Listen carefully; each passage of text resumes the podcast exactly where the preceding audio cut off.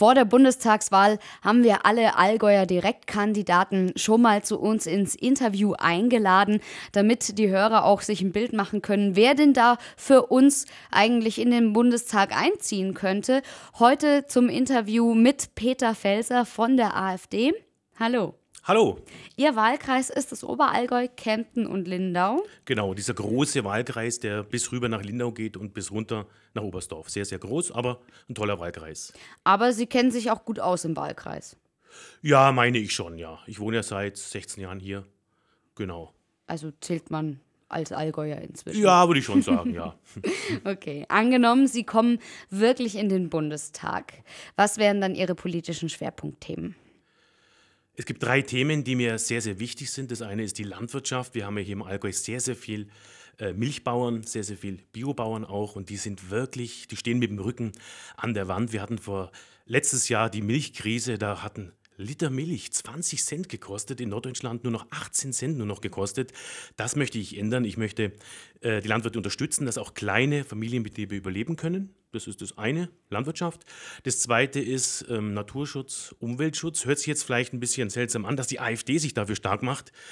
Aber ich bin einer, der draußen in der Natur lebt mit meiner Familie. Und wenn ich sehe, dass das Riedberger Horn, dass man dort einfach äh, den Alpenplan C aufmacht, nur weil zwei Gemeinden meinten, man müsste da eine Skischaukel reinbauen. Das ist was, äh, das finde ich einfach ungeheuerlich, dass da aus München vom Ministerium da Sondererlaubnisse kommen. Das geht eigentlich nicht. Da müssen die bayerischen Bürger mitreden können. Das wäre so das zweite Thema. Und das dritte Thema, was ich mitnehme, das ist ein typisches AfD-Thema, aber es ist auch wichtig, das ist die Sicherheit. Ich möchte, dass wir hier in Deutschland wieder sicher leben können, dass wir die Grenzen wirklich im Griff haben, dass wir die Grenzen schließen und schauen, wer kommt überhaupt rein. Äh, es ist ein, ist ein, kritisches Thema, aber wenn ich im Allgäu, selbst hier bei uns schaue, ich gehe in den Supermarkt mit meinen Kindern, was steht an der Einkaufskasse? Pfeffersprays gibt es zu kaufen. Komisch eigentlich. Wenn ich mal schauen, wer den kleinen Waffenschein sich hier beantragt, ein kleiner Waffenschein heißt ja, dass ich mit einer Schreckschusspistole rumlaufen darf. Warum machen das die Bürger? Das sind Kempten dramatisch gestiegen, fast verdoppelt und im Ober Oberallgäu aus über 1000 äh, Scheine auch angeschnellt. Das ist auch ein Zeichen dafür, dass die Leute sich nicht mehr sicher fühlen. Und da möchte ich auf jeden Fall auch meinen Schwerpunkt setzen, dass wir uns in Deutschland hier im Allgäu auch wieder sicher fühlen können. Fühlen Sie sich selber auch unsicher? Ich selber habe manchmal die Situation, wo ich sage, ups, da äh, schaue ich mich so ein bisschen um, aber ganz konkret ähm, werde ich meine Tochter oder habe ich meine Tochter immer selber zum Geigenunterricht laufen lassen mit 13 Jahren. Das machen wir jetzt nicht mehr. Ich fahre sie, ich hole sie ab von der Schule, fahre sie zum Geigenunterricht und hole sie auch wieder ab. Und die Oma war strikt dagegen, dass meine Tochter, die 13-Jährige eben, mit der Bahn bis hoch nach Mecklenburg fährt. Dort haben wir Verwandtschaft. Ähm, das machen wir nicht mehr. Früher haben wir die reingesetzt, den Kemptner Bahnhof, und die ist dort ausgestiegen und hat alles gepasst da fühlen wir uns nicht mehr ganz so sicher, ganz ehrlich gesagt. Meinen Sie, ähm, dass Sie Ihrem Kind damit Angst beibringen könnten? Es wird sich ähm, Gedanken machen, aber ähm, in dem Alter sind die Kinder schon auch ähm, schlau genug, die denken mit, es wird in der Schule diskutiert, die fragen selber, was ist da eigentlich los, was steht da in der Zeitung. Ähm, es ist schade, ja, es kommen da Ängste in, in, in, die Kinder rein. Bei den Kleinen können wir es zum Glück noch äh, abhalten, wir wohnen ja auch außen, außerhalb auf dem Lande, aber doch, ähm, die Kinder spüren, da ist was nicht in Ordnung.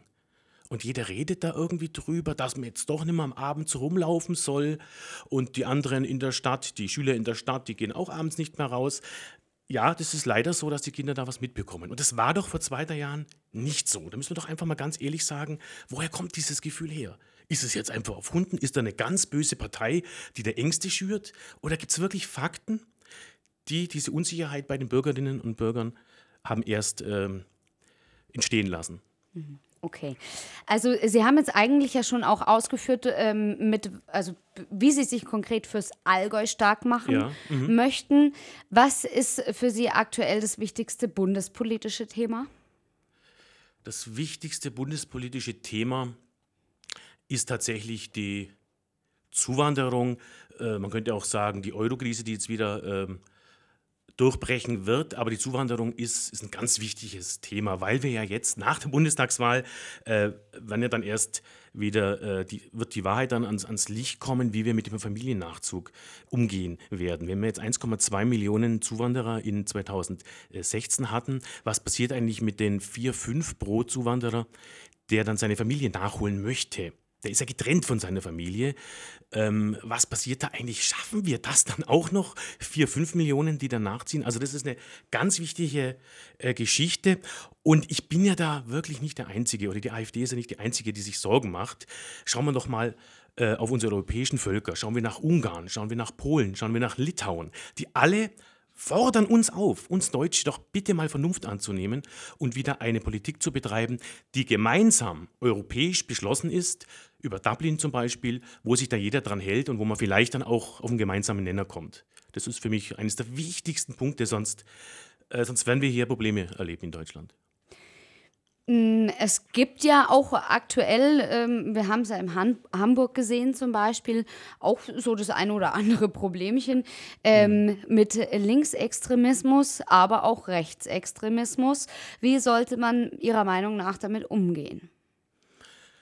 Ja, also da darf es überhaupt ähm, keine falsche Toleranz geben. Wer hier in Deutschland äh, aktiv gegen die freiheitlich demokratische Grundordnung verstößt, auf der linken Extremen oder auf der rechten Extremen oder auf der ähm, islamistischen äh, Terrorszene, da darf, dürfen wir keine falsche Toleranz haben, da müssen wir wirklich äh, einschreiten. Es kann keine rechtsfreie Zonen geben. In, in Hamburg die Krawalle, äh, wenn sich die Polizei nicht mehr reintraut, wenn es dort wirklich zu schweren Ausschreitungen kommt, dann haben wir Rechtsbrüche, die, da müssen wir dagegen sein. Genauso auf der rechtsextremen Szene. Es kann nicht sein, dass hier äh, Leute nur aufgrund ihrer anderen Hautfarbe äh, auf der Straße verfolgt werden und verprügelt werden. Das darf es nicht geben in Deutschland. Da müssen wir die Polizei stärken, da müssen wir die Sicherheitsbehörden stärken. Okay. Welche Koalition würden Sie eingehen bzw. ausschließen? Welche Koalitionen die AfD eines Tages eingehen wird, hängt von zwei äh, Faktoren ab. Erstens, wie stark wird die AfD?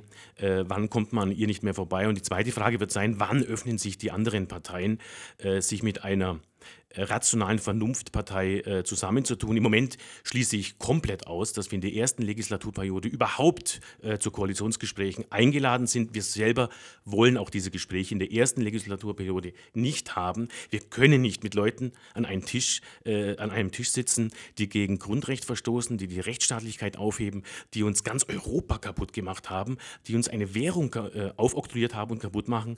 Wenn diese Dinge mal äh, geklärt sind, dann äh, werden wir schauen, dass wir mitregieren irgendwo und dann auch uns anders einbringen können. Wenn es jetzt Ihre Partei über Nacht nicht mehr gibt, äh, das ist jetzt vielleicht die Frage äh, nicht ganz so passend wie bei äh, Parteien, die es schon länger gibt. Mhm. Aber wenn es jetzt morgen die AfD nicht mehr gibt, was machen Sie dann? Ja, das sind immer so schöne äh, Radiomoderatorinnen fragen, was machen Sie, wenn äh, morgen in China ein Sack Reis umfällt? Die AfD, wenn es nicht mehr gibt, da wird es den Peter Felser auch nicht mehr als Politiker geben. Äh, ich war jahrzehntelang äh, unpolitisch, so wie viele in der AfD. Wir haben aus ganz bestimmten Gründen gesagt, jetzt werden wir aktiv, auch wenn wir mitten im Leben stehen, mit Beruf, mit Familie. Jetzt müssen wir aktiv werden. Wenn es die nicht mehr gibt, wird es für mich keine, dann gibt es keine Alternative mehr. Äh, ich hatte Ihnen ja gerade geschildert, ich kann mit den Altparteien, äh, da kann ich nicht von heute auf morgen in eine andere Partei wechseln. Wir haben hier wirklich eine Weichenstellung vorzunehmen, die einiges korrigiert in Deutschland. Äh, ich werde vielleicht dann tatsächlich, auch wenn das nicht toll ist, das ist staatsbürgerlich gesehen nicht toll, ich werde wahrscheinlich zur Partei der Nichtwähler dann gehören werden. Okay. Ähm, jetzt ist ja auch äh, so eine neu gegründete Partei, äh, so eine junge Partei, ähm, auch in einer eigenen Definitionsphase am Anfang. Ähm, welches Tier würde denn Ihre Partei am besten widerspiegeln, wenn wir es mal weiter definieren? Welches Tier würde die AfD widerspiegeln? Wir sind ein, hätten Sie jetzt gesagt Unternehmen, da hätte ich gesagt, wir sind ein Start-up. Wir gehen hier äh, wirklich wie ein ganz junges Unternehmen. Als Gründer gehen wir da in eine, in eine Phase, müssen wieder mal was umwerfen, müssen was anderes machen. Äh, das ist wirklich, äh, wirklich schwierig. Vielleicht, vielleicht sind wir ein Delfin auf hoher See. Wir sind dynamisch, wir sind schnell, wir gehen äh, auf andere Lebewesen zu. Als, als, als Delfine äh, sind wir offen, wir sprechen mit den Leuten und wir können auch zusammenarbeiten. Das wäre vielleicht so, so, so, so, eine Idee. Der blaue Delfin, der im großen Meer der großen gesellschaftlichen Umbrüche schwimmt. Okay. also, das ist es ein Bild. An, ja, das es liegt an Bild. Ihrer Frage, aber äh, dass es vielleicht etwas skurril kommt, aber es ist ein Bild, ja. Genau. Ähm, was für ein Bild gibt es denn dann von Peter Felser als Tier? Also wollen Sie jetzt wirklich auf dieser zoologischen Ebene weitermachen? äh, ich bin ja als Mensch schon gefordert. Wenn ich ein Tier wäre, ich, äh, ich wäre ein Reh, und zwar ein Rehbock natürlich, ein männliches Reh, weil das erstens mein Lieblingstier ist und zweitens, äh, weil es zu unserer Heimat passt. Überall in Deutschland, Österreich, in der Schweiz, in Europa kommen Rehe vor. Das Reh, der Rehbock zieht sich ab und zu sehr heimlich zurück, braucht seine Ruhe. Äh, das weibliche Reh, die Geiß mit ihren Kitzen oder mit den jungen anderen Rehen, die tun sich zusammen. Aber der Rehbock muss ab und zu zurück, mitten in den Wald, in die Finsternis, äh, muss sich da äh, stärken und dann kommt er gestärkt wieder raus und freut sich an dieser Natur, an dieser Heimat hier bei uns. Wenn ähm, der Rehbock dann wieder rauskommt, was verleitet ihn überhaupt dazu, dass er wieder zurück in den Wald geht? Also was gibt es für Sätze oder Phrasen von Politikern, die sie selber nicht mehr hören können? Ja, wir schaffen das. Wir schaffen das ist wirklich eine Phrase. Ich kann doch nicht als Kanzlerin sagen, äh, äh Leute, wir diskutieren jetzt nicht im Bundestag darüber, wir machen keinen Meinungsbildungsprozess äh, im Volk, sondern ich stelle mich hin und sage, da gibt es eine Herausforderung und ich sage einfach, wir schaffen das. Das ist eine Phrase, die äh, gut klingt, wo jeder meint, er muss da jetzt mitmachen, er darf kein Spielverderber sein. Also diese Phrase hat uns wirklich in Deutschland zurückkatapultiert, hat uns in Europa isoliert. Wir sind in Europa isoliert. Vor 15 Jahren waren wir das noch nicht. Also das ist eine Phrase, die können Sie gern äh, ins Archiv stellen, weil die braucht man wirklich nicht mehr. Okay. Neben Ihrer Familie und neben Ihrem Beruf, was wäre aus Ihrem Leben nicht mehr wegzudenken?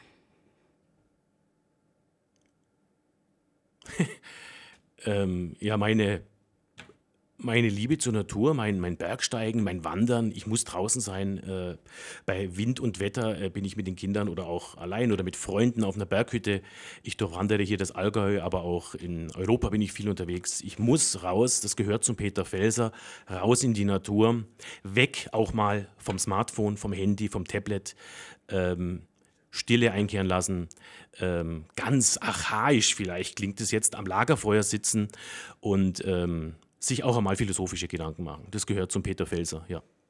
Wenn morgens der Wecker klingelt, wie oft drücken Sie auf die Schlummertaste? Kein einziges Mal, weil meine Kinder haben keine Schlummertaste und die wecken mich mit einem lauten Hallo, guten Morgen, Papi. Und da kann ich nichts wegdrücken, zum Glück. Okay, gut. Ähm, jetzt haben manche Leute so Angewohnheiten, ähm, zum Beispiel, wenn sie nachdenken, dass sie sich immer ans Ohr fassen mhm, mhm, oder ähm, in unangenehmen Situationen so von einem Bein aufs andere mhm. tapsen. Haben Sie sowas auch? So bestimmte äh, Angewohnheiten, Eigenarten? Boah, da müssten Sie jetzt meine Frau fragen oder meine Mitarbeiter im Büro, die werden sicherlich genervt sein, dass ich irgend so eine äh, Macke vielleicht habe, aber mir fällt jetzt äh, nichts ein, außer äh, wenn, die, wenn die Brille bei so einer Hitze wie heute äh, etwas rutscht, dass ich dann mit der Nase immer die Brille versuche irgendwie hochzuhieven. Das sieht dann ganz ulkig und blöd aus, aber äh, diese Angewohnheit kriege ich nicht weg, äh, weil ich auch teilweise die, die Hände nicht frei habe und dann, naja, entsteht sowas. Da haben wir doch was. Okay, da haben wir doch was gefunden. ja. Okay. Unser Allgäuer Dialekt ist, ähm, will ich behaupten, einfach der schönste. ja, mag sein, ja. ähm, deshalb äh, gibt es vielleicht für Sie auch einen Dialekt, wo Sie sagen, den hören Sie super gerne oder den würden Sie vielleicht sogar selber gern sprechen können? Ja, äh, also ich kann sie nicht sprechen, die Dialekte, die ich jetzt vor Augen habe. Das eine ist Korsika. Korsika ist ja eine Insel, die immer wieder zwischen äh, Frankreich und Italien äh, hin und her geschoben wurde und eine ganz eigene Ausprägung dort hat. Auch im Dialekt ist es spürbar. Mhm. Aber ansonsten im deutschsprachigen Raum gefällt mir unheimlich, das ist aber auch verwandt mit, mit dem Oberallgäuerischen, äh, die Südtiroler Art. Das sind so, das ist, gefällt mir einfach, wenn die da im Berg da oben äh, so richtig urig äh, sprechen. Das finde ich gut und das, das sollte man eigentlich auch erhalten, dass wir Menschen äh, noch unterschiedliche Herkunft haben und dann auch unterschiedlich sprechen dürfen. Ähm, jetzt haben Sie schon gesagt, dass Sie äh, super gern in den Bergen sind, mhm. in der Natur sind. Haben Sie in Allgäu einen speziellen Lieblingsort, wo Sie sich am wohlsten fühlen? Ja, wenn ich das jetzt verrate, dann äh, ist es nicht mehr mein Lieblingsort wahrscheinlich, weil dann so viele Leute hingehen. Nee, also ich bin entweder gleich ganz oben auf der Mädelegabel oder auf dem hohen Licht oder äh, was schon toll ist, weil man auch die Kinder mitnehmen kann, das ist äh, die Nagelflugkette. Je weiter man dann wegkommt von der Seilbahn in Oberstaufen oder drüben äh, Immenstadt, Mittag, je weiter man von diesen Seilbahnen weg ist, umso ruhiger wird es, umso schöner wird es. Und wenn man da im Herbst oben sitzt, im trockenen Gras, Rindalphorn oder was auch immer, oder rüber, die andere Richtung, äh, Falken, Ruhrhäterich, Falkenhütte dann einkehren. Tolle, tolle Sachen, da kann man wirklich entspannen und da kann man ganz weit weg sein von dem, was unten im Tal so vor sich hin brodelt. Jetzt komme ich äh, zu der Frage, ähm, wo ich immer gerne ein Foto machen würde auf die Reaktion. ich gebe mich mal ganz gefasst und lausche der Dinge, die da kommen. Was würden Sie tun, wenn Sie einen Tag lang eine Frau wären? Tja, also das ist ähm, gar nicht mal so abwegig zu sagen, hat jemand so viel Empathiefähigkeit, dass er sich reinversetzen kann in eine ganz andere Persönlichkeit. Aber die konkrete Frage war, was würde ich machen in mhm. der Situation? Also ich würde wahrscheinlich, auch wenn es jetzt klischeemäßig ist, ich würde da mit reinsitzen in so ein Kaffeekränzchen und ich würde mal interessieren, was besprechen die da zwei, drei Stunden, wenn die sich da so beim Eiskaffee oder sonst bei Kaffee und Kuchen so treffen. Wir Männer machen ja dann äh, meistens Pläne und sind da ganz strategisch oder am Lagerfeuer wird es vielleicht auch ganz robust und archaisch. Über was reden Frauen, wenn sie sich unbeobachtet fühlen, zu 40, zu 50 irgendwo treffen? Da würde ich mal reinschlupfen und reinhören. Mal Mäusle spielen. Mal Mäusle spielen, ja. Okay. Mäuserich spielen. Welche Frage möchten Sie in diesem Gespräch auf keinen Fall beantworten? Ich, ich, ich gebe zu jeder Frage eine Antwort. Okay. Also wirklich, es gibt viele schwierige Dinge in der AfD auch. Es gibt, wir sind als junge Partei äh, auch, wir streiten viel, wir versuchen äh, zum Ziel zu kommen mit unterschiedlichsten Meinungen. Unterschiedlichste Leute haben in kürzester Zeit zueinander gefunden. Äh, auch solche Fragen äh, beantworte ich, weil das gehört zu uns einfach dazu. Und da habe ich auch eine, eine, Stellung. Also es gibt eigentlich nichts, auch privat äh, kann man mich fragen. Ich bin eigentlich ein offener Mensch. Dann schließen wir doch mal mit einer privaten, lustigen Frage. Ähm, haben Sie einen Spitznamen oder hatten Sie zu Schulzeiten so einen äh, Rufnamen? Ja, aber der ist, äh, das ist eine Verkürzung des eigentlichen Namens. Peter wurde dann verkürzt Pitt. Und alle haben mich Pitt gerufen. Also ist nicht witzig, sondern einfach eine Verkürzung. Aber das hat sich auch bis heute gehalten. In meinem Freundeskreis bin ich der Pitt. Pitt Peter Felser. Dann sage ich an der Stelle vielen Dank, Peter Felser, fürs Gespräch. Ja, vielen Dank für die Einladung. Hat sehr Spaß gemacht.